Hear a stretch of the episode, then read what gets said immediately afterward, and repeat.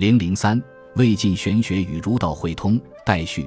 但是与正式玄学相比，竹林玄学的理想更加不切实际，因为在当时的历史条件下，这种无君社会固然令人神往，却由于根本无法落实于现实生活，只能作为一种空中楼阁、水月镜花，暂时慰藉一下破碎的心灵。西晋统一，统治者提倡儒学，标榜明教。尽管这种儒学和明教受到严重的异化，人们也必须首先承认现实。然后才能去谋求超越的途径，裴企图就明教本身来论证明教的合理性，从儒而反道。虽然承认了现实，却失落了超越的理想。裴维护明教，嵇康反对明教，二人皆不免于惨死，说明从儒反道或从道反儒的路子都走不通。于是玄学发展到了元康年间，进入了合体，又回到儒道汇通的老路上来。郭象的代表作是《庄子注》和《论语体略》。《庄子注》是以儒解道，《论语体略》是以道解儒。这和王弼一样，采取了双向的诠释和转化的做法。但是，由于郭象汲取了阮籍、嵇康、裴等人的教训，总结了从正史到元康以来半个世纪的时代经验，与王弼的玄学相比，他的现实的操作性是更强了。由此而发扬的文化价值理想也带有更多的苦涩意味。郭象的玄学体系基本上是根据乐广的一句名言而展开的，《世说新语·德行注引王隐晋书》曰：“魏末阮籍诗酒荒放，漏头散发，罗毯积聚。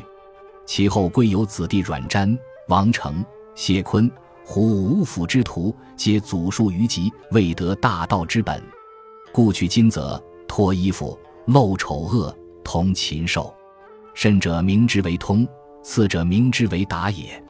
乐广针对这种冲击社会正常秩序的放诞之风指出：明教中自有乐德，何为乃尔也？乐广是当时清谈的领袖人物，也是一个玄学大家。他所谓的明教，绝不是统治者所提倡的那种异化的明教，而是合乎自然的明教。但是在现实生活中，这两种性质截然不同的明教，却是纠缠扭结在一起，凝聚为一种人们必须生活于其中的政治伦理实体和社会秩序。这也许是人类所面临的一个永恒的矛盾。为了规范人的社会存在，不得不制定出一套礼法明教制约人的自然本性。这种制约同时必然产生异化，又反过来迫使人们不得不去反抗。阮籍等人反抗明教的异化。结果是否定了必要的社会制约，过分的发展了人的自然本性，把人等同于禽兽。裴反其道而行之，站在维护明教的立场，强调社会制约的必要性。结果是把异化的明教也当作继承的事实，不分青红皂白一并接受下来了。乐广企图摆脱两难的困境，找出一条精神的出路：一方面承认现实的明教。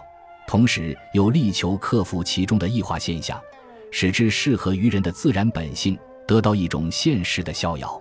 乐广的这句名言表现了一种与现实相妥协的无可奈何的心理。实际上，这也是当时的知识分子在时代苦难折磨下的共同心理，是一种时代的心理。但是，尽管如此，当时的知识分子仍然没有放弃对理想的追求。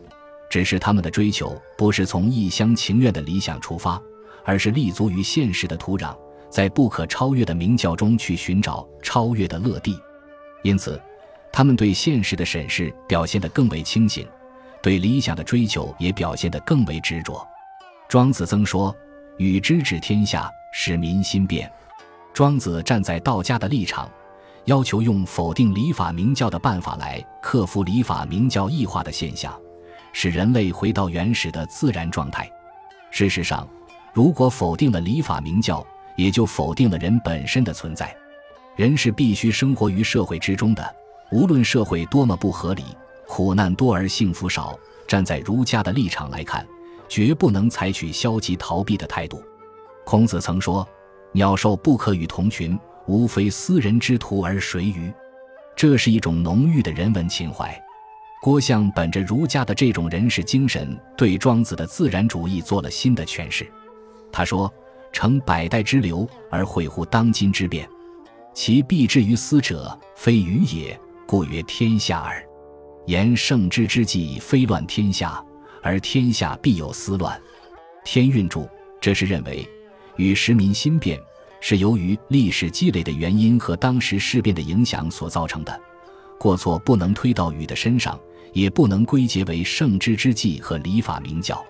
郭象的这种诠释，实际上是对庄子的一种批评，是在用儒家的人文主义和庄子的自然主义进行辩论。面对着明教的弊端、社会的苦难，究竟应该采取一种什么样的生活态度？是愤世嫉俗、消极逃避，还是承认现实、积极参与，知其不可而为之？照郭象看来，成百代之流而会乎当今之变，这是一种历史的必然之理。其理固当不可逃也，即令当今的社会祸乱频仍，弊端丛生，也是时运所会，应该把它担待起来。郭象对君主制度的弊端和积软一样，也是有着清醒认识的。他曾说：“夫君仁者，动必成仁；一怒则浮尸流血，一喜则宣冕色禄。人间世著，言暴乱之君。”以得据军人之威，以戮贤人而莫之敢抗者，皆圣法之有也。屈且注。但是郭象根据他对历史和现实的深刻理解，并不否定君主制度，这就和姬阮有很大的不同。他说：“千人聚，不以一人为主，不乱则散。故多贤不可以多君，无贤不可以无君。此天人之道，必至之矣。人间世著。”郭象是从两害相权取其轻的现实考虑提出这个看法的，因为尽管君主制度存在着种种弊端，但是如果没有一个统一的君主，国家政治就将陷入更大的混乱而不可收拾。既然如此，那么究竟怎样才能找到明教中的乐地，得到现实的逍遥呢？郭象把儒家所强调的社会本性和道家所强调的自然本性汇通互补。提出了安分自得的思想，认为物各有性，自为而相因。只要每个人都安于自己的本分，而无待于外，这就可以克服异化，消除祸乱，使整个社会复归于和谐。郭象反复纠正人们对庄子的误解。他说：“逍遥者，用其本部而游乎自得之常矣。此庄子之所以发德因也。若如惑者之说，转以小大相倾。”则相倾者无穷矣。若夫独大而不安其小，使少而自以为多，将奔驰于胜负之境，而助天民之金夸，岂达乎庄生之志哉？秋水注这种思想肯定了现实明教中的身份等级地位，把人为的强加也说成是自然之性，似乎是出于无可奈何的心理为现实辩护，落入玄学的下层。但是。包括人的社会本性和自然本性在内的所谓本分，也确实存在着不平等的差别。郭象带着某种苦涩指出这个无可否认的事实。他说：“不能大其万物而人人自别，斯人自为众也。”天运注，这是认为万物的性分不齐，人人都各自成为一个种类，这是必然的。因此。在表面上看来，似乎是无可奈何的安分自得的思想中，还蕴含着“人人自别人自为重”的更为深刻的思想。这种思想强调个体的尊严和权利。就个体自身而言，如果不安分守己，自己不尊重自己而向外追求，固然会引起社会的动荡不安；但是就国家政治的层面而言，统治者只有实行无为之治，尊重人性的内在要求，少去干扰生事。才能使整个社会保持稳定和谐的局面。郭象为这种思想做了哲学的论证，称之为独化。独化既是天道之必然，也是人道之应然。天地万物皆为一独立的存在，有其自身的特殊的逻辑，不相统律，不可取代。若按此独化的轨道运行，则入于玄冥之境，形成宇宙的和谐。人类社会的情况亦复如是，人人自别人自为重。每个独立的个体都以自我的性分为轴心而自为，自足于己，无待于外，互不相与，互不相为。但就在此卓尔独化之中，自然而然地产生了一种自为而相因的作用，把人类社会凝聚为一个和谐的整体。如果统治者滥用权力，把自己的意志强加于此特殊的个体之上，必将破坏社会的和谐。郭象的独化思想源于庄学而非老学。就道家之共性而言，老庄皆强调天道之必然，但是老子所谓之必然，道乃是先天地生的至高无上的绝对本体。这种绝对本体不是人人都能掌握的，只有体悟的圣人才能掌握。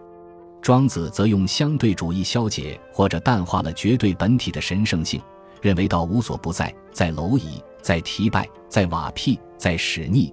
高贵者固然有道，卑贱者亦有其道。宇宙、自然和人类社会的各种事物，不管如何千差万别，在道的面前却是一律平等的。这个道即必然之理。也就是每个个体所禀赋的自然本性。就人类社会而言，人人自别人自为重，安分自得，无求于外，这是一种普遍的平等的人性。国家政治的运作，统治权力的使用，应该以尊重满足这种人性为前提，做到神气独化于玄冥之境。这既是必然之理，同时也是符合于由历史积淀而成的文化价值理想的应然之理。郭象针对当时现实的困境，按照这个新的思路去消除或者淡化君主制度的那种专制独裁的劣根性，使之转化成独化中之一物，变成尊重满足人性要求的一种工具。在《论语体略》中，郭象以道谢儒，着眼于克服君主制度的弊端以及明教的异化，提出了一系列光辉的思想。他诠释：先问。子路问君子章说：“百姓百品，万国殊风，以不治治之，乃得其极。若欲修己以治之，虽尧舜必病，况君子乎？今尧舜非修之也。万物自无为而治，若天之自高，地之自厚，日月之明，云行于世而已，故能一畅调达，曲成不移而无病也。”他诠释为政，为政以德章说。万物皆得性谓之德，夫为政者奚是哉？得万物之性，故云德而已也。得其性则归之，失其性则为之。郭象所谓知性，既指自然本性，也指社会本性，因而明教即自然，自然即明教。他在诠释为政导之以德章说：德者得其性者也，理者理其情者也。情有可耻而性有所本，得其性则本质，体其情则知之。知耻则无形而自齐，本质则无智而自正。是以导之以德，齐之以礼，有耻且格。按照这种设想，权力实在是可有可无，明教无需去有意运作。君主虽然存在，也形同虚设。君主的作为只有无心二字。如果君主不懂得这个道理，有心而使天下从己，违反人性的要求，去搞专制独裁，就会造成主扰于上，民困于下的恶果。他在诠释卫灵公“无知于人也，谁毁谁欲章说：“无心而复之天下者，直道也；有心而使天下从己者，取法。故直道而行者，毁誉不出于区区之身，善与不善，信之百姓。故曰。”无知于人，谁毁谁欲？如有所欲，必是之思民也。我们可以把郭象的这个思想来与姬阮比较一下。即阮臣义甚高，认为只有否定君主制度，才能铲除明教异化的根源。这种想法在当时缺乏现实的可能性，根本行不通。郭象则试图用架空的办法，逐渐削弱君主的权力，认为君主应该无心而复之天下。无事而不与百姓同，善与不善，信之百姓，尊重个体的自为，满足人民的心愿，并且试图以自为而相因的人性为依据来限制有心而使天下从己的专制权力，使君主制度逐渐演变为一种虚君共和制。应当承认，在当时以氏族为社会结构主体的历史条件下，这种想法是比较切合实际的。王弼的玄学把希望寄托在统治者的决策上，这和郭象的想法有很大的相似。但是，郭象借助于庄子的思想，把个体的自为置于首位，强调统治者的决策必须满足每个特殊个体的人性要求，而王弼则从老子的思想出发，只着眼于整体的和谐，而忽视个体的自为。赵郭相看来，人皆有幸，人人都在追求适合于自己特殊本分的逍遥。这种逍遥并非只是一种心理满足或精神境界，更重要的是物质生活的满足。他指出：“夫民之德，小义而大同。故性之不可去者，衣食也；事之不可废者，耕之也。此天下之所同而为本者也。守私道者，无为之治也。”马蹄注：这是一种本于儒家的浓郁的人文情怀和民本思想。因而判断统治者的决策是否正确，应以人人是否德性以及人民的满意程度为标准。从这个角度来看，魏晋玄学关于儒道会通的讨论发展到郭象的合体阶段，是既高于姬、阮、裴的反题，也高于王弼的正题的。历史的事实证明，郭象的想法也破产了。我们今天回顾这一段历史，唯一感到欣慰的是。由儒道会通所融汇而成的中国文化的价值理想，始终是激励我们这个民族开拓自由之路的强大的精神原动力。无论历史的沉积多么至重，人们总是在不断追求这股精神原动力，是永远也不会衰竭的。本集播放完毕，感谢您的收听，喜欢请订阅加关注，主页有更多精彩内容。